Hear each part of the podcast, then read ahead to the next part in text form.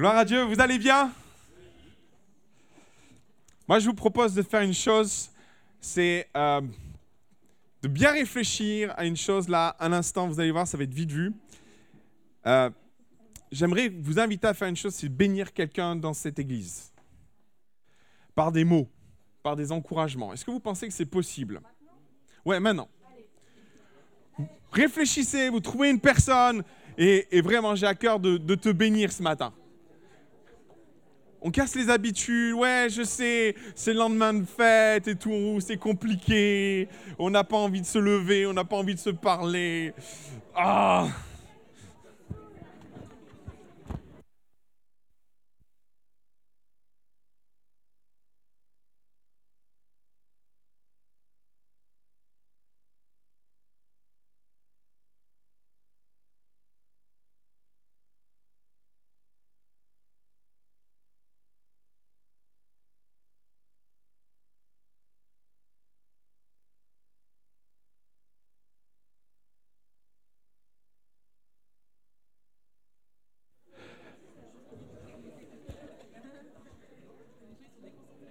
Oui, oui.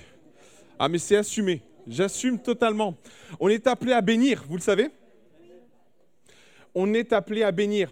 On n'est pas simplement appelé à être une église qui, euh, qui euh, bah, je vais dire un mot, je vais employer un mot un peu violent, à subir les choses, à subir le culte, à subir la louange. Euh, on est appelé nous-mêmes à être acteurs, acteurs de la bénédiction dans la vie des autres, dans être une force d'encouragement. J'aime beaucoup Barnabas, il, il est dit qu'il était fils d'exhortation. Je pense que bien souvent dans le Nouveau Testament, on changeait le, nom des gens. Et, si on l'appelait Barnabas, c'est qu'il y avait de bonnes raisons. Et moi, je veux, en, ce début d'année, être, euh, vous inviter à être une source de bénédiction les uns pour les autres. Et à vous laisser conduire par le Saint-Esprit. Et des fois, le Saint-Esprit, c'est particulier, il nous met à cœur des personnes. Vous savez pas, vous êtes en train de prier, et puis Dieu met à cœur d'une personne. Moi, j'aimerais vous dire, soyez attentifs à ce genre de choses. Peut-être le Saint-Esprit est en train de mettre à cœur quelqu'un. Et vous savez, des fois, ça arrive, peut-être ça vous est arrivé de prendre le téléphone, de vivre ça, de sentir sur votre cœur, il y a, y a quelqu'un qui, Dieu a mis quelqu'un sur mon cœur, vous prenez le téléphone, vous l'appelez, je sais pas pourquoi je t'appelle, écoute, je t'appelle, j'étais en train de prier, j'ai pensé à toi. Puis la personne de l'autre côté vous dit, ah mais euh, ça va vraiment pas en ce moment, ça, ça me fait trop du bien que tu appelles là, maintenant, précisément. Ça vous est déjà arrivé ça? Moi, je crois qu'on est appelé à vivre des choses comme ça. Hein à être un, instrument de bénédiction. Alors, euh, vraiment, c'est un appel à ne pas s'isoler, à ne pas rester dans son coin et être sensible à ce que le Saint-Esprit nous dit de faire. Et par moments, ça passe par un coup de téléphone, ça passe par euh, une petite visite, ça passe par un petit message, un texto. C'est des fois rien, mais pour la personne, c'est tout. Et Dieu parle comme ça. Moi, je vous le dis, Dieu parle comme ça. Et des fois, on cherche des prophéties, on cherche des choses, on cherche toute une, toute une atmosphère charismatique. Je ne suis pas contre, attention. Mais je crois aussi que Dieu parle dans la simplicité de ces choses aussi. Et il nous faut être sensible à ça. Amen. Le titre de mon message, c'est Je me souviens. Alors, je ne suis pas VRP du, Québec, hein, attention. Ça tient pas, donc vous allez faire comme si vous voyiez tout. C'est Je me souviens. Et euh, je ne suis pas VRP euh, du, du, Québec. Euh, je crois que c'est ça, hein, sur leur plaque d'immatriculation partout, si je me souviens. Alors, quand vous demandez aux Québécois, et vous avez 10 000 versions, c'est dire s'ils se souviennent. Et c'est ce qui m'amène à dire que par moment, c'est compliqué de se souvenir. C'est difficile de se souvenir il n'y a pas si longtemps que ça, on, était à table et euh, on nous a demandé c'est quoi votre histoire, votre mariage, comment ça s'est passé, comment vous êtes mis ensemble? Euh, j'ai écouté ma femme, j'ai l'impression de ne pas avoir vécu la même histoire.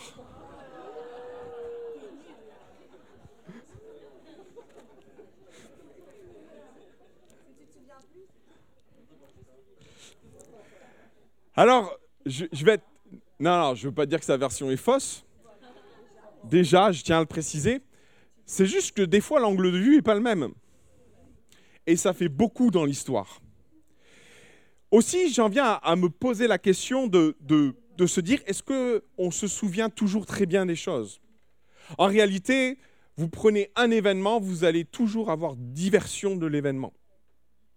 Ça, c'est une réalité scientifique. C'était quelque chose qui, est important. Et, vraiment, la mémoire nous joue des tours, bah, je vais dire parce que d'une part, euh, les perceptions des choses sont différentes, mais aussi parce que notre mémoire se détériore, change les choses, modifie les choses. Notre sentiment, notre perception du moment va influer aussi sur notre mémoire du moment. Si le moment a été positif, vous allez vous rappeler de certaines choses. Si le moment a été négatif, vous allez squeezer certaines choses. Difficile de faire confiance à sa mémoire. Aussi, quand on dit je me souviens, j'ai envie de dire ah. Est-ce qu'on se souvient toujours très bien?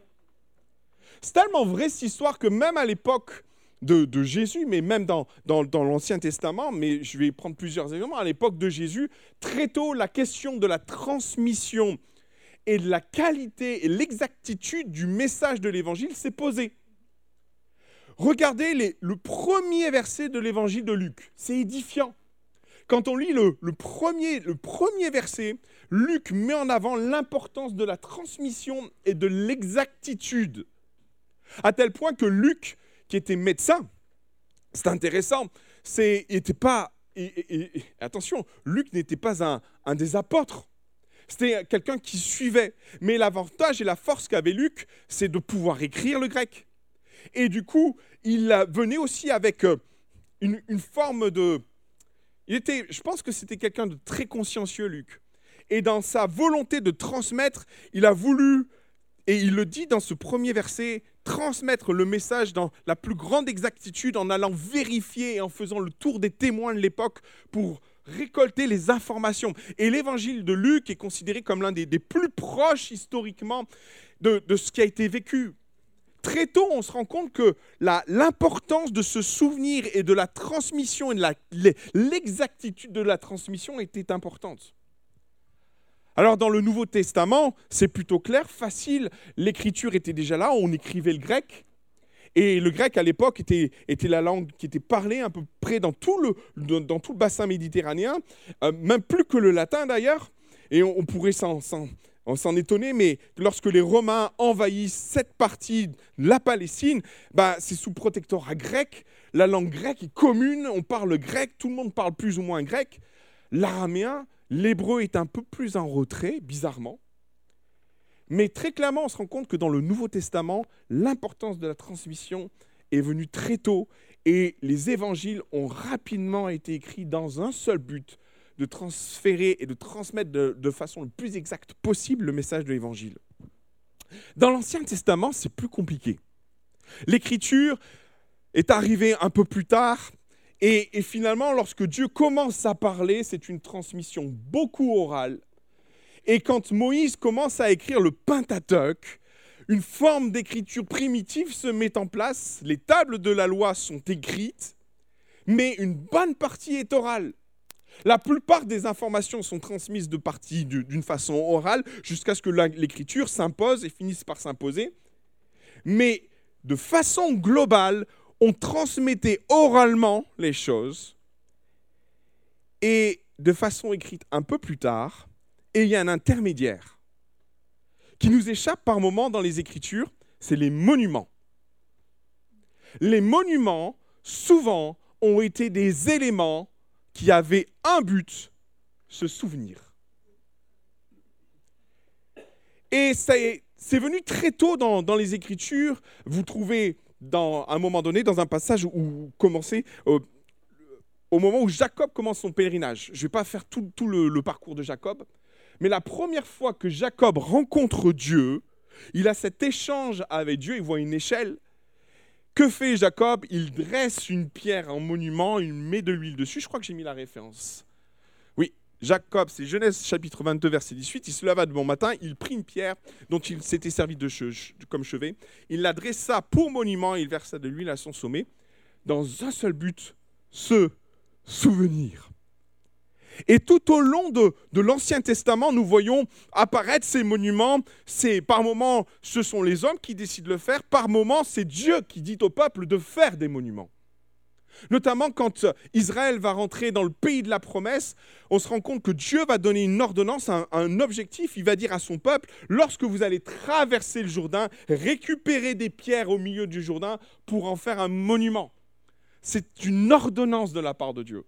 Dieu va leur dire, je t'ordonne de faire ça. Alors Josué, chapitre 4, verset 15, 5, c'est ce qui va se passer. Ils passèrent devant l'Éternel, et puis là, au milieu du Jourdain, chacun, euh, chacun de vous euh, charge une pierre sur son épaule, selon sa tribu, des enfants, donc 12 pierres en effet, et ils vont faire un monument.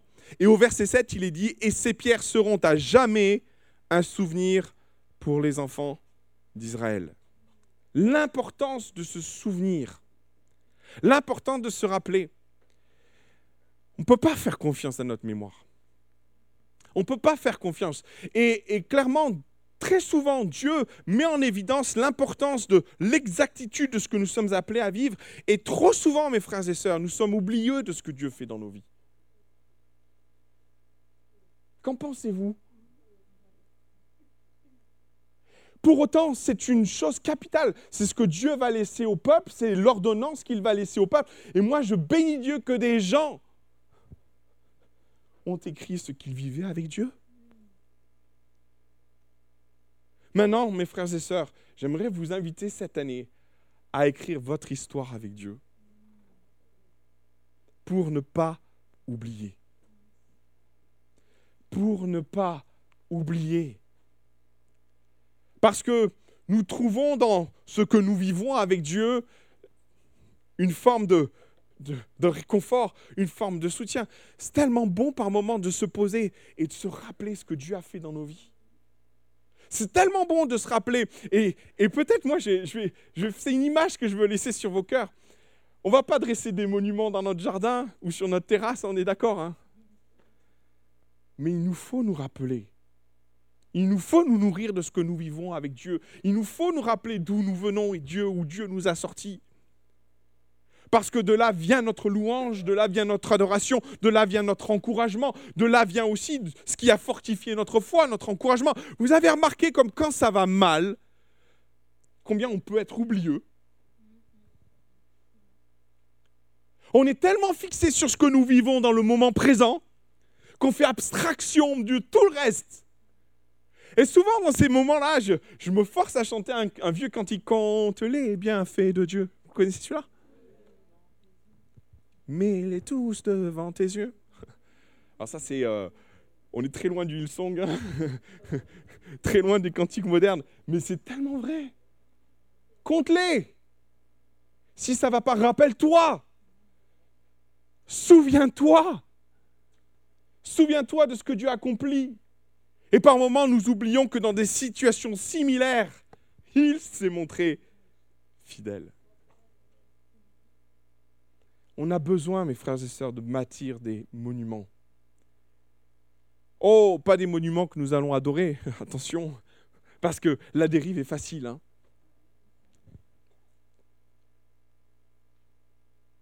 Mais des bornes, nous rappelant que Dieu nous a fait traverser le Jourdain. Des bornes qui nous rappellent combien Dieu s'est montré fidèle dans des situations précises. Et quand Dieu nous bénit, ne manquons pas de le marquer, de le noter pour s'en souvenir. Maintenant, il est un, monument qui m'a interpellé. C'est 1 Samuel chapitre 7 verset 12. On ne va pas aller trop vite. 1 Samuel chapitre 7 verset 12. On va revenir en arrière, s'il vous plaît. C'est pas grave. Fait référence à une histoire qu'Israël va vivre et à la sortie de, cette histoire, Samuel, prophète, sacrificateur, beaucoup de choses, Samuel, va établir un monument. Dans une volonté qu'Israël se souvienne. Je veux me souvenir. Et dans ce que Samuel va, communiquer, ou ce que l'histoire va nous communiquer par rapport à cette histoire, peut-être vous la connaissez, on va parler d'Eben Ezer. Eben Ezer qui à deux vocations ou qui avaient une vocation particulière, rappeler à Israël ce qu'ils avaient vécu, et on va l'aborder dans quelques instants, mais donner une signification particulière, si vous avez vos Bibles, Ebenezer, dans une traduction, euh, dans la plupart des traductions, vous trouverez jusqu'ici, l'Éternel nous a secourus. C'est important, mes frères et sœurs, en ce début d'année, de se souvenir que jusqu'à présent, jusqu'à présent, jusqu'à cet instant-là où on parle, l'Éternel nous a secourus. Et je vais, je vais, j'étais euh, interpellé parce qu'ils ont fait un, gros parallèle, vous pourrez voir ça sur Internet, entre les différents discours euh, du 31. Est-ce que vous avez vu ce reportage-là? C'était très intéressant. Où ils mettent en, parallèle tous les présidents qui se sont succédés sur les 10, 15, 20 dernières années. Et ils se sont rendus compte que la teneur du discours est exactement, est toujours la même. À savoir, l'année dernière, ça a été tragique. Mais cette année, vous inquiétez pas, ça va être bien. Vous avez vu ça? Et peu importe la couleur politique, hein. vraiment, là, je suis apolitique là dans ce que je vous dis. Mais il y a une volonté de se projeter dans une forme d'espérance par rapport à l'année prochaine en se disant, les choses vont s'améliorer. Ça va être mieux. Alors, je suis pas en train de dire que l'année 2023 va être meilleure, ou pire d'ailleurs. Moi, je vais m'appuyer sur une certitude. C'est que lui, il sera notre secours. Et en tant qu'enfant de Dieu, on peut se souhaiter la bonne année. Je vais vous dire oui. Et encore. Les souhaits, c'est bizarre en fait. Hein. Il y a peut-être quelque chose de, très, euh, très mystique là-dedans. Euh, comment on peut souhaiter on, souhaite à quelqu'un quelque chose euh, Moi, j'ai envie de vous bénir cette année. J'ai envie que Dieu vous bénisse, que Dieu vous accompagne, que Dieu vous enrichisse, vous fortifie. Mais maintenant, allez souhaiter quelque chose, il y a quelque chose de... En fait, je vous laisse voir, à vous de voir et réfléchir à ça. En tout cas, je mets peut-être un pavé dans la mare, mais que le Seigneur vous bénisse cette année. Et je ne vais pas émettre de souhait. Je n'y crois pas. Par contre, je suis sûr et certain que le Seigneur sera fidèle cette année. Amen. Alors, on va lire cette histoire et je vais vous inviter à prendre vos Bibles ou alors le texte pourrait s'afficher, mais 1 Samuel chapitre 7, et on va prendre dès les premiers chapitres, dès le premier verset, pour comprendre de quoi il s'agit. Verset premier, les gens de Kiryat Jerarim vinrent et firent monter l'arche de l'Éternel. Ils la conduisirent dans la maison d'Abinadad, sur la colline, et ils consacrèrent son fils Éliazar pour garder l'arche de l'Éternel. Il s'était passé, s'était passé bien plus de temps depuis le jour où l'arche avait été déposée à Kirjat. Vingt années s'étaient écoulées. Alors toute la maison d'Israël poussa des gémissements vers l'Éternel. Samuel dit à toute la maison d'Israël, si c'est de tout votre cœur que vous revenez à l'Éternel, ôtez du milieu de vous les dieux étrangers, les astartés, dirigez vos cœurs vers l'Éternel et servez-le lui seul et il vous délivrera de la main des Philistins. Et les enfants d'Israël ôtèrent du milieu d'eux les Baals, les Astartés. Ils servirent l'Éternel seul. Samuel dit à l'assemblée, Assemblez tout Israël à Mitzpah, et je prierai l'Éternel pour vous. Ils s'assemblèrent à Mitzpah, ils prirent de l'eau et le répandirent devant l'Éternel. Ils jeûnèrent ce jour-là en disant, Nous avons péché contre l'Éternel. Samuel jugea les enfants d'Israël à Mitzpah. Les Philistins apprirent que les enfants d'Israël s'étaient assemblés à Mitzpah, et les princes des Philistins montèrent contre Israël. À cette nouvelle, les enfants d'Israël eurent peur des Philistins, et ils, pardon, j'ai sauté, et ils dirent à Samuel, ne cesse point de prier pour nous à l'Éternel, notre Dieu, afin qu'il nous sauve de la main des Philistins. Samuel prit un agneau de lait et l'offrit tout entier en holocauste à l'Éternel. Il cria à l'Éternel pour Israël, et l'Éternel l'exauça. Amen. Ah, ça fait du bien ça. Pendant que Samuel offrait l'Holocauste, les Philistins s'approchèrent pour attaquer Israël. L'Éternel fit retentir en ce jour le son de tonnerre sur les Philistins et les mit en déroute. Ils furent battus devant Israël. Les hommes d'Israël sortirent à Mispa, poursuivirent les Philistins et les battirent jusqu'à, jusqu'au dessous de, Beth, de Bethkar. Et on aura l'occasion de revenir sur ce mot. Samuel prit une pierre qu'il plaça entre Mitzpah et Shen. Il l'appela du nom d'Ebenezer en disant Jusqu'ici, l'Éternel nous a secourus. Ainsi les Philistins furent humiliés et ils ne vinrent plus sur le territoire d'Israël. La main de l'Éternel fut contre les Philistins pendant toute la vie de Samuel. Amen.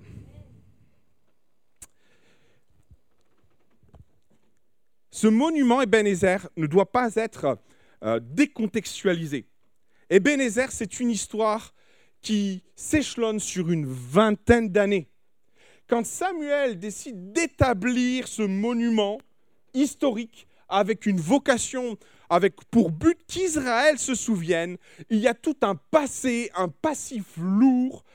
Et l'objectif que Samuel se fixe en bâtissant ce monument qui a pour but de donner au peuple de se souvenir, c'est de donner un, point de départ au peuple, une idée du cheminement qui, doit les ramener vers Dieu. Parce que euh, Ebenezer n'a pas pour vocation de signifier la dernière victoire, mais de rappeler toute une chronologie d'événements qu'Israël va vivre en ce lieu et place. On se rend compte en lisant ce passage que bien des choses nous échappent.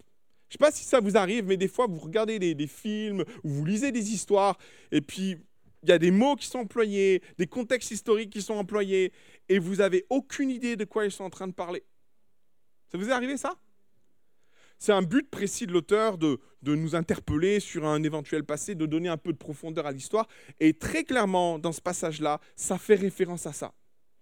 Quand on écoute ce passage-là, on se rend compte qu'il y a une histoire de 20 ans après. Ils viennent en gémissant. Mais qu'est-ce qui s'est passé? Qu'est-ce que, De quoi il s'agit? Pourquoi le, prophète, le, sacrificateur Samuel a eu besoin d'établir un monument à cet endroit et place on va faire un petit flashback, on va revenir 20 ans en arrière sur les raisons qui vont pousser à l'établissement de ce monument. 20 ans avant, et c'est mon premier point, c'est passé un événement tragique. Les Philistins vont se rassembler, Israël va partir au combat. Et ce jour-là, c'est le, c'est le verset, c'est le chapitre 4 de 1 Samuel. 20 ans en arrière, le peuple d'Israël va vivre une double défaite en un coup. Ce jour-là, ils vont perdre, lors d'une première bataille, 4000 hommes.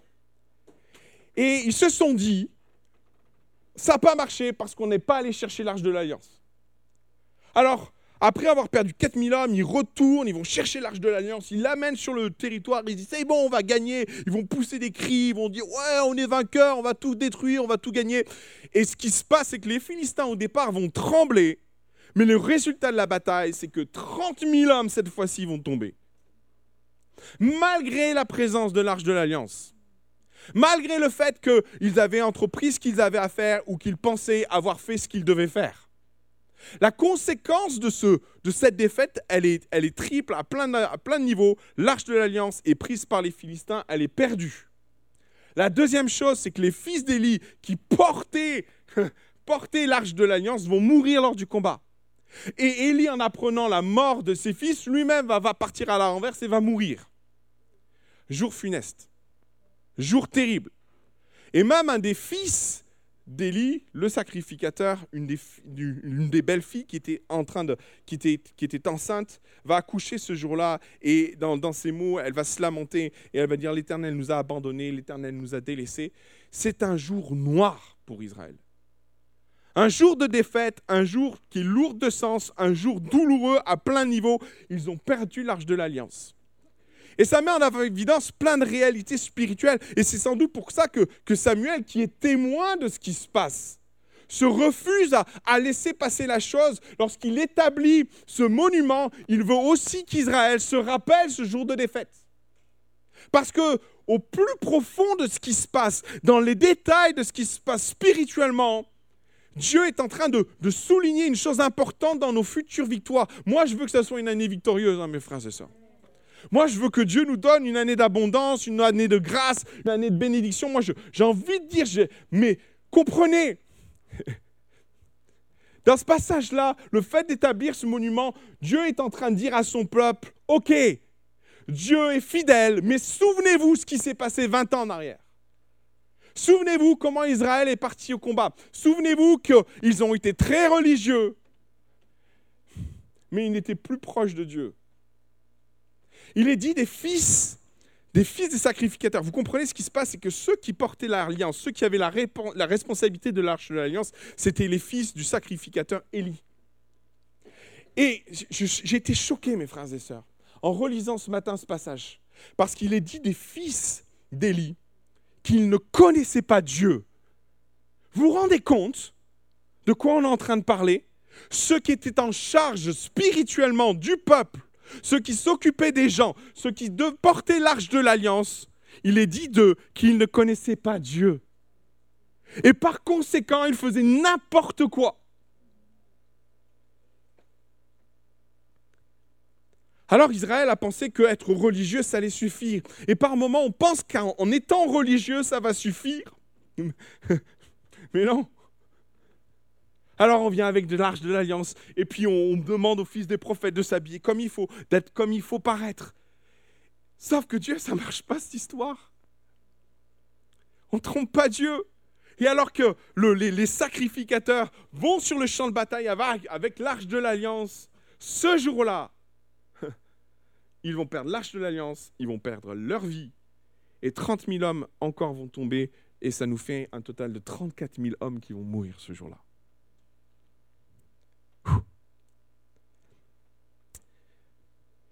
Moi, je vais, être euh, très sincère avec vous. Je crois que nous sommes appelés à vivre des choses extraordinaires avec Dieu. Et ça, j'en suis certain et persuadé. Mais ni la religiosité, ni une forme d'attitude, d'habitude ne viendra nous aider dans cette histoire. Ce que Dieu attend de nous, ce sont des cœurs vrais et sincères. Et on ne trichera pas avec Dieu. Et si on veut voir une année de bénédiction devant nous poindre, il faut se souvenir. Il faut se souvenir que par moments dans nos vies, nous n'avons pas eu l'ordre qu'il fallait. Et il faut se souvenir que Israël a payé le prix fort de son manque de consécration, de son manque de sérieux. Quelques mois plus tard, vous connaissez l'histoire, les Philistins donc, vont récupérer l'arche de l'Alliance et ça va être une catastrophe pour eux. Ulcères, maladie, beaucoup vont tomber, vont mourir. C'est le, le chapitre 5. Et donc, du coup, les, Philistins vont se dire Oh pauvre, on va pas garder ce truc-là. On va s'en débarrasser. Ils vont bien faire les choses. Même à la je vous dirais, c'est quand vous regardez les détails de ce qu'ils vont faire, ils vont faire des tumeurs en or. Bon, les goûts et les couleurs, vous savez. Hein. Je vais pas discuter de ça. En tout cas, ils vont faire des choses bizarres. Ils vont mettre un chariot, ils vont tout, ils vont envoyer ça en Israël et ils vont se dire bon débarras. Et ils ont eu bien fait. Mais vous savez, l'histoire s'arrête pas là c'est que quand l'arche va arriver en Israël, on pourrait se dire, youpi, tout va bien, on a récupéré l'arche. Et on pourrait penser que Dieu a oublié tout le reste, a oublié le manque de consécration, a oublié le manque de sérieux, a oublié tout ce qui s'est passé. Parce que des fois, mes frères et sœurs, quand les choses vont dans notre sens, des fois on chope les avertissements de Dieu, et puis on se dit, ah, je vais être sérieux cette année, on fait des vœux. Vous connaissez les vœux? Les vœux de début d'année. Et puis on dit, ouais Seigneur, tu vois, cette année, je vais faire tout bien, je vais être sérieux avec toi, je vais faire tout ce qu'il faut. Et puis au fur et à mesure, les choses s'améliorent, et puis bouf, on se souvient plus. Vous connaissez ça? Moi, j'ai fait, ça avec mon poids, par exemple. Ma femme est témoin. Je pense que je ne suis pas le seul. Ma femme me dit, on n'a pas la même version. C'est vrai. Et on a l'impression qu'Israël fait un peu la même chose. Quelque part, ils vont se remettre en question après la, défaite douloureuse qu'ils vont vivre. Quelques instants, quand ils vont voir l'arche de l'alliance revenir, Amen, merci Seigneur. Et puis ils vont faire comme si de rien n'était. Et puis ils vont repartir bien en tête en se disant, tout va bien, tout va fonctionner. L'arche de l'alliance revient, mes frères et sœurs. Et notez ce qui va se passer, point 2 on est quelques mois après, toujours 20 ans en arrière, et c'est à Beth-Shemesh. Et au, chapitre 6, verset 19, l'Éternel frappa les gens de Beth-Shemesh lorsqu'ils regardèrent l'arche de l'Alliance. Et notez, c'est terrible. mais c'est horrible. Cette fois-ci, c'est plus de 34 000 qui tombent. C'est 50 000, 70 hommes parmi le peuple. La défaite contre les Philistins, ce n'est pas la moitié du jugement de Dieu. Ça pique, hein Oh là là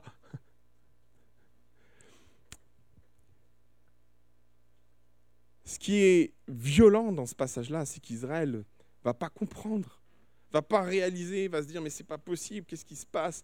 Euh, euh, Ils ont vécu une première défaite.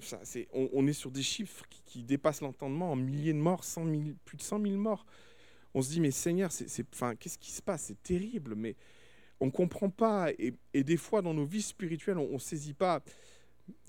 Combien, combien je suis interpellé du don spirituel qu'on a entendu ce matin? Combien je suis interpellé des chants qui ont été pris, on ne s'est pas concerté, on ne s'est pas parlé, mais il y a quand même une volonté de Dieu au milieu de nous à, dire attention. «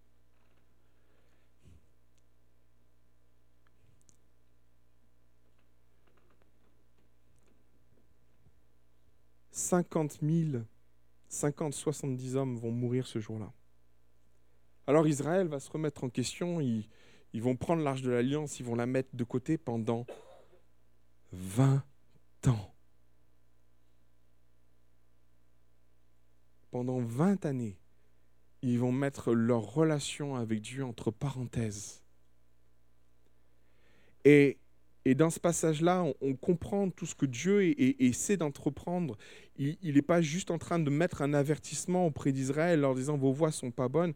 Il est en, Dieu met une une espèce de, de, distance avec Israël qui ne respecte pas et on ne comprend pas. Vous savez, j'étais surpris. Il y, a, il y a, par rapport à ce passage-là, parce que la première question qu'on se pose, mais comment, comment on en arrive là? Comment autant de gens vont mourir? Comment autant de gens vont passer à côté? Combien Pourquoi? Pourquoi un jugement aussi violent? Pourquoi des choses aussi violentes? 20 ans plus tard, on en arrive à notre passage, mes frères et sœurs. Et là, on comprend mieux pourquoi Israël revient en gémissant. Vous voulez qu'on le reprenne un petit peu? Pour comprendre le contexte?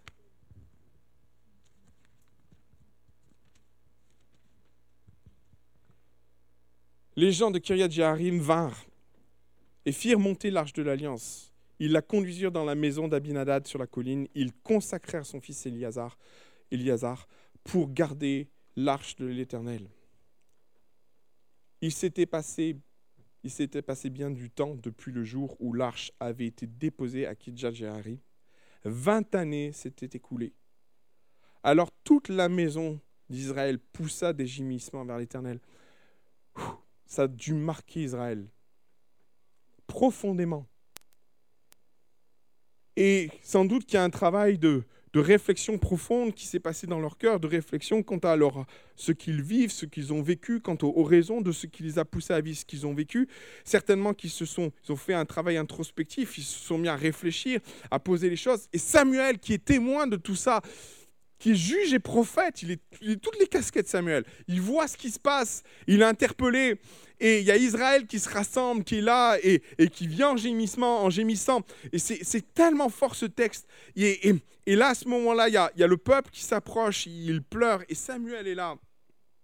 Et il va commencer à, à parler à la maison d'Israël. Samuel dit à toute la maison d'Israël, si c'est de tout votre cœur que vous revenez à l'Éternel, ôtez du milieu vous les dieux étrangers, les astartés, dirigez votre cœur vers l'Éternel et servez-le lui seul. C'est important là ce qui se passe. C'est qu'on comprend le, fond du fond du problème.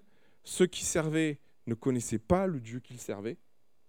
D'ailleurs, ils vivaient, le mot emploi, le, les, textes, le texte est d'une violence concernant les fils d'Élie, puisqu'il parle qu'ils étaient pervers et qu'ils ne connaissaient pas Dieu et ça, c'est tout un ensemble spirituel sur Israël qui, amène Dieu à, dire ça ne peut pas continuer comme ça, ça ne peut pas durer comme ça. Il y a, tellement de bénédictions à aller chercher, mais moi je ne peux pas vous encourager, vous dire que je bénis compte tenu des, des, circonstances spirituelles qu'il y a au milieu de vous. Et quand on creuse, on se rend compte que c'est Samuel qui va le dire, mais vous êtes un peuple au cœur partagé, vous avez des Baals, des Astartés, vous avez plein de dieux au milieu de vous. Et, Dieu, et dans ce passage-là, au, niveau du cœur de Samuel, va dire, mais débarrassez du milieu de vous les, les Baals, les Astartés, tout ce, qui, tout ce qui fait que je ne suis pas le, seul, et servez-le lui seul. Mes frères et sœurs, la première étape, c'est la consécration. On peut se souhaiter les meilleures années possibles. Même on peut se bénir, mais la chose que vous pourriez faire pour vous-même, et qui n'y appartient qu'à chacun, c'est de dire Seigneur, je te sers toi seul. C'est la meilleure bénédiction que vous puissiez prononcer sur vos vies. Et la deuxième chose que Dieu va dire à Samuel au travers de ce passage au peuple d'Israël, consacrez-vous et sanctifiez-vous. Alors les deux mots veulent dire plus ou moins la même chose en fonction de comment on comprend. La sanctification, c'est aussi se consacrer, mais c'est plutôt dans le domaine du péché. Ils vont demander pardon pour leurs péchés. Ça s'appelle la sanctification. Consécration, sanctification. Vingt ans après, ils ont compris. Et je ne peux que nous souhaiter ça, mes frères et sœurs. Consécration, sanctification. Je vais être profondément basique sur ce que je vais vous partager ce matin. Et je ne compte pas forcément aller plus loin dans les éléments que je dois partager. Mais j'aimerais que nous puissions saisir que la victoire va passer au travers de la sanctification et de la consécration. Autrement, je vais vous avouer une chose, on va s'épuiser. On va s'épuiser à combattre. On va s'épuiser à, sauver un bateau qui coule. On va s'épuiser à mettre la main où il faut. On va, on va se tuer à la tâche. Et j'aime tellement ce passage-là parce qu'il met en perspective tellement de choses où à un moment donné, comprenez ce qui va se passer. Ils sont en train de se sanctifier, ils sont en train de se consacrer. Les Philistins débarquent.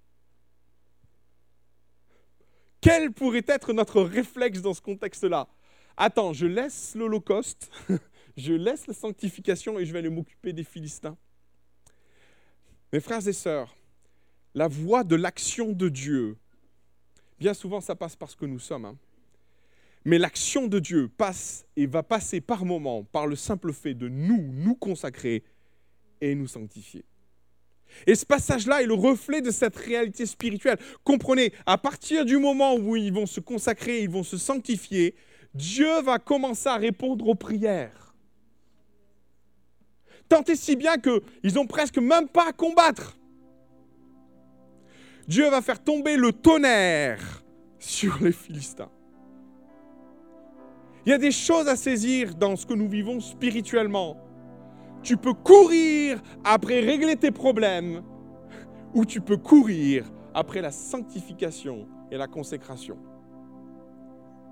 Alors ça ne veut pas dire que nous n'aurons pas de part à faire. Certainement qu'Israël est parti au combat après. Mais je peux vous assurer qu'ils n'étaient pas prêts. Ils n'étaient pas armés comme il fallait. Ils n'étaient pas équipés de lances. Les Philistins, eux, allaient au combat.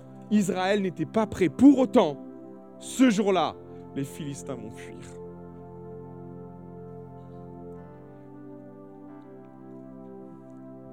Je nous souhaite une année spirituelle. Je nous souhaite une année où nous allons remporter les combats à la base dans le domaine de la consécration et de la sanctification. Et après, nous rentrerons probablement dans des combats, mais vous verrez que un bon coup de tonnerre, ça aide.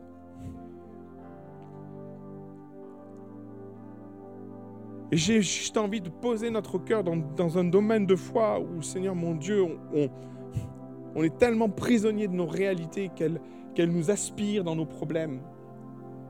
Alors que Dieu nous dit, ton problème, ce n'est pas les Philistins, c'est ta consécration et ta sanctification. On a besoin d'entendre, mes frères et sœurs, que nous sommes par moments pécheurs et que nous avons besoin de nous repentir. On a besoin d'entendre par moments que nous avons remplacé Dieu dans nos vies par des idoles, par des choses qui mangent notre temps, qui mangent notre disponibilité, par des activités. On a besoin d'entendre que Dieu est un Dieu jaloux et qu'il ne partage pas la place avec quoi que ce soit. Et mes frères et sœurs, je voudrais juste nous encourager à, à saisir ce qu'Israël va vivre ce jour-là au travers de Baal, au travers de, cet emplacement Ebenezer, ce monument que, que Dieu va placer aux vues et au sud de tout Israël, ce jour-là, ce monument Ebenezer rappelle l'importance de la sanctification et de la consécration. Le texte n'en reste pas là.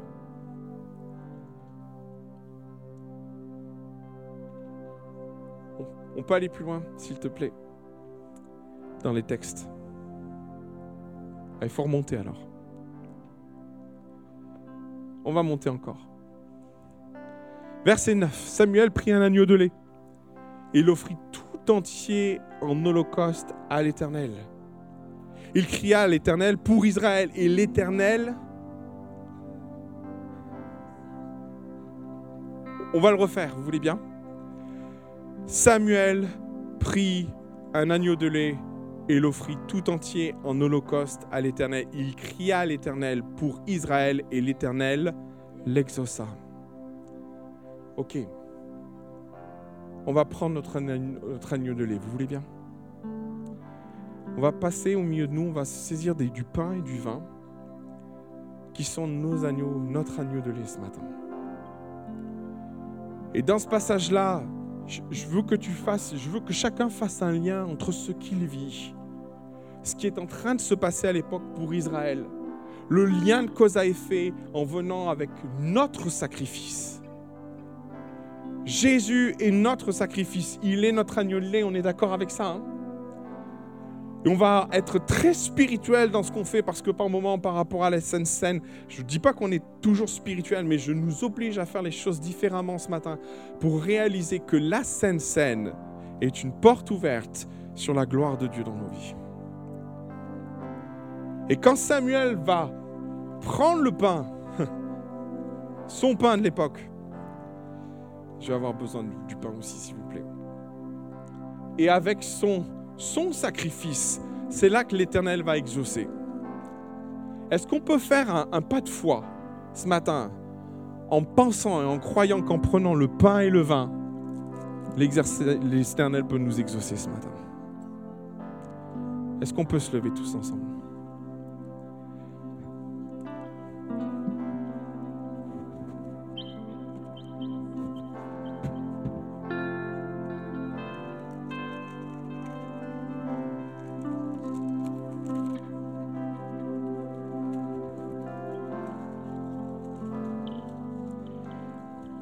C'est incroyable ce texte.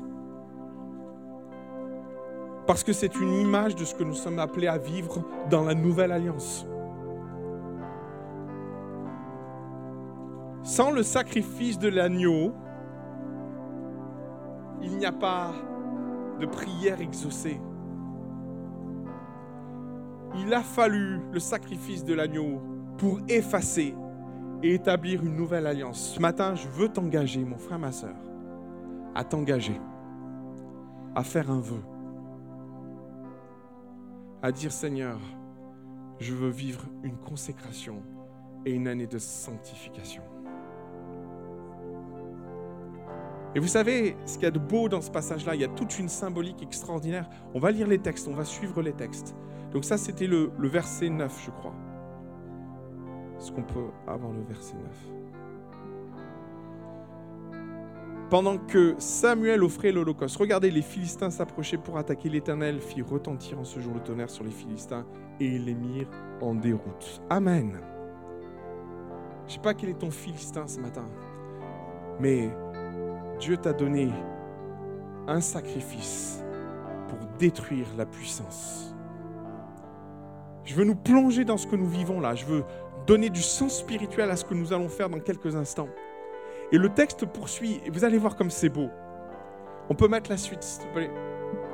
Verset 11, je crois.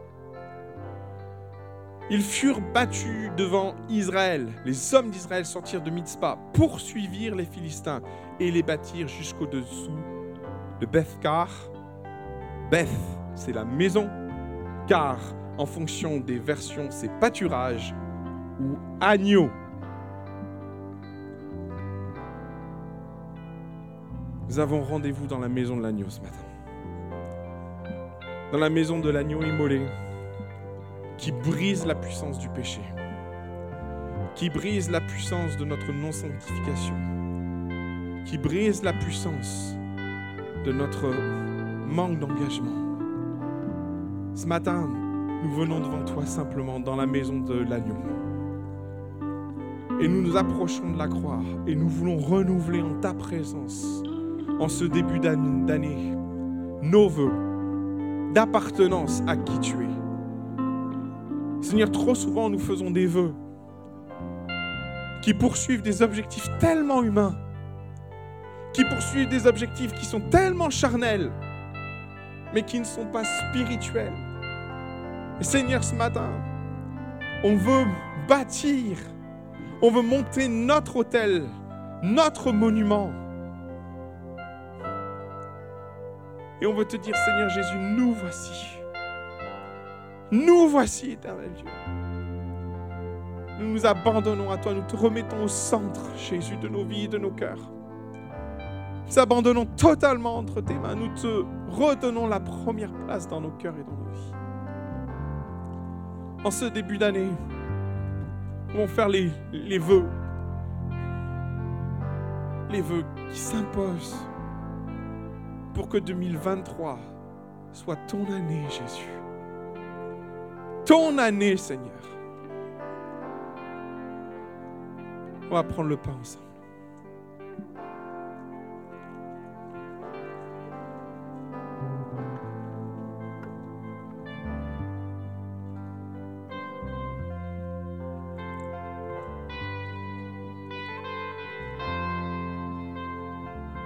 Seigneur, sans le sang, mon Jésus, il n'y a point de pardon. Sans le sang, mon Jésus, il n'y a point d'alliance non plus. Et ce matin, notre assemblée, l'église de Saint-Laurent du Var, se, se tient devant toi. Et tous ceux qui sont avec nous sur Internet, je sais qu'ils sont nombreux à nous regarder ce matin. Que Dieu vous bénisse. Je vais vous inviter à, à vivre ce temps avec l'intensité nécessaire, avec la compréhension nécessaire, avec le sérieux nécessaire, pour dire mon Jésus en ce début d'année, nous comprenons et nous saisissons la portée de l'alliance. Sans, sans le sang, sans effusion de sang, il n'y a point de nouvelle alliance, il n'y a point de nouveau lien. Il a fallu ton sacrifice, Jésus, pour que ce jour à Mitzpah, dans la maison de l'agneau, tout un peuple s'unissent, abandonnent pour se recentrer sur toi. Seigneur Jésus, je te prie de nous aider dans cette voie de consécration, de sanctification cette année. Bénis ton Église. Bénis ton Église.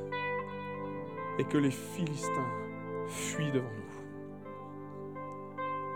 Quel que soit ton Philistin ce matin, quel que soit ton Philistin, face à l'agneau immolé, il est vaincu.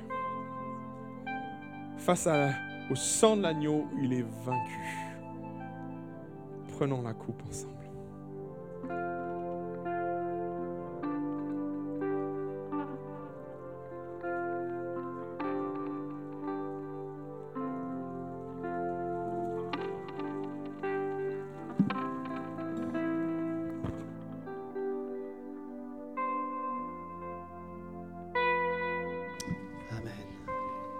Pour, pour ce message qui est venu impacter nos cœurs. Il nous fait réaliser, Seigneur, que nous avons besoin, oui, de nous consacrer à toi, Seigneur, de nous mettre à part. On réalise, Seigneur, qu'en toi nous avons tout, Seigneur. Alors cette année 2023, Seigneur, nous nous consacrons à toi et nous consacrons cette année pour toi, Seigneur pourrait reprendre ce refrain ensemble tu me donnes et réaliser la puissance de ces paroles.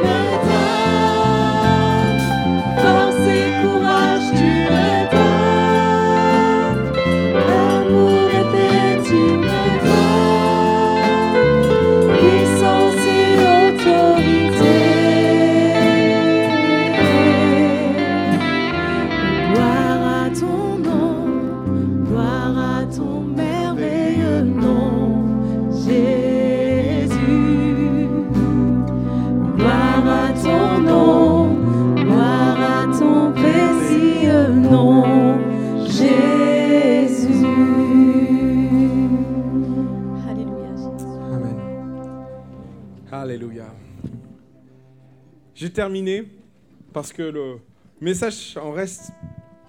Il reste 5 minutes. Il est important de, comprendre que ce monument n'est pas simplement un, rappel de ce qui s'est passé, de ce qui se passe, mais c'est aussi un- une vision d'espoir pour l'avenir et par rapport à cette année. Et je voudrais nous encourager à, à établir peut-être un autre monument, à écrire notre année 2022. Et peut-être ça, elle a été difficile. Mais associer à ça les bénédictions, parce que je suis sûr et certain que vous en avez eu. Mais comme on est oublieux, on reste figé sur ce qui n'a pas été. Pourtant, Dieu a agi. Dieu s'est manifesté. Et Ebenezer, c'est l'histoire de notre passé. C'est aussi l'histoire de nos échecs, en fait. Et ce qu'il y a de beau dans ce passage-là, c'est qu'on peut venir avec notre lot d'échecs, revenir simplement vers Dieu et tout changer. Ça, c'est la grâce. Il y a une chose extraordinaire, et c'est tout ce texte, toute la puissance de ce texte. Il vivait avec des astartés, il vivait l'impudicité, il y avait un péché juste impossible, incroyable, inimaginable à l'époque. Dieu va mettre un frein à ça. Ils vont changer leur voie, ils vont se consacrer, ils vont vivre la sanctification. Et dans les, les instants qui vont suivre, Dieu va répondre. Moi, je m'attends à du miraculeux au milieu de nous à l'action du Saint-Esprit au milieu de nous, à l'action de, à l'œuvre manifestée de, Dieu au travers de miracles et de puissance au milieu de nous. J'aspire à ça de tout mon cœur. J'aspire à ce que nous voyons la grâce de Dieu et, et Ben Ezer, c'est ce monument qui nous rappelle la fidélité de Dieu quand bien même nous n'avons pas toujours été à la hauteur. Et je pense que Chacun d'entre nous peut faire l'analyse de ça sans pour autant porter un jugement sur les uns et les autres en se disant Seigneur, j'ai pas toujours été à la hauteur de tes attentes. Mais Seigneur, je crois en ta fidélité, je crois à Ebenezer. Jusqu'à présent, jusqu'ici, malgré tout, l'Éternel nous a secourus. Et pour cette année-là qui commence, l'année 2023 qui commence, il se montrera fidèle. Il se montrera fidèle comme il l'a été jusqu'à présent. Et si nous faisons notre part aussi, Seigneur, toi seul, on te redonne toute la place, Jésus, dans nos vies. Moi, je suis convaincu qu'on va voir Dieu agir de façon puissante. Amen. Seigneur, je te prie pour notre assemblée. Je te prie pour chacun d'entre nous.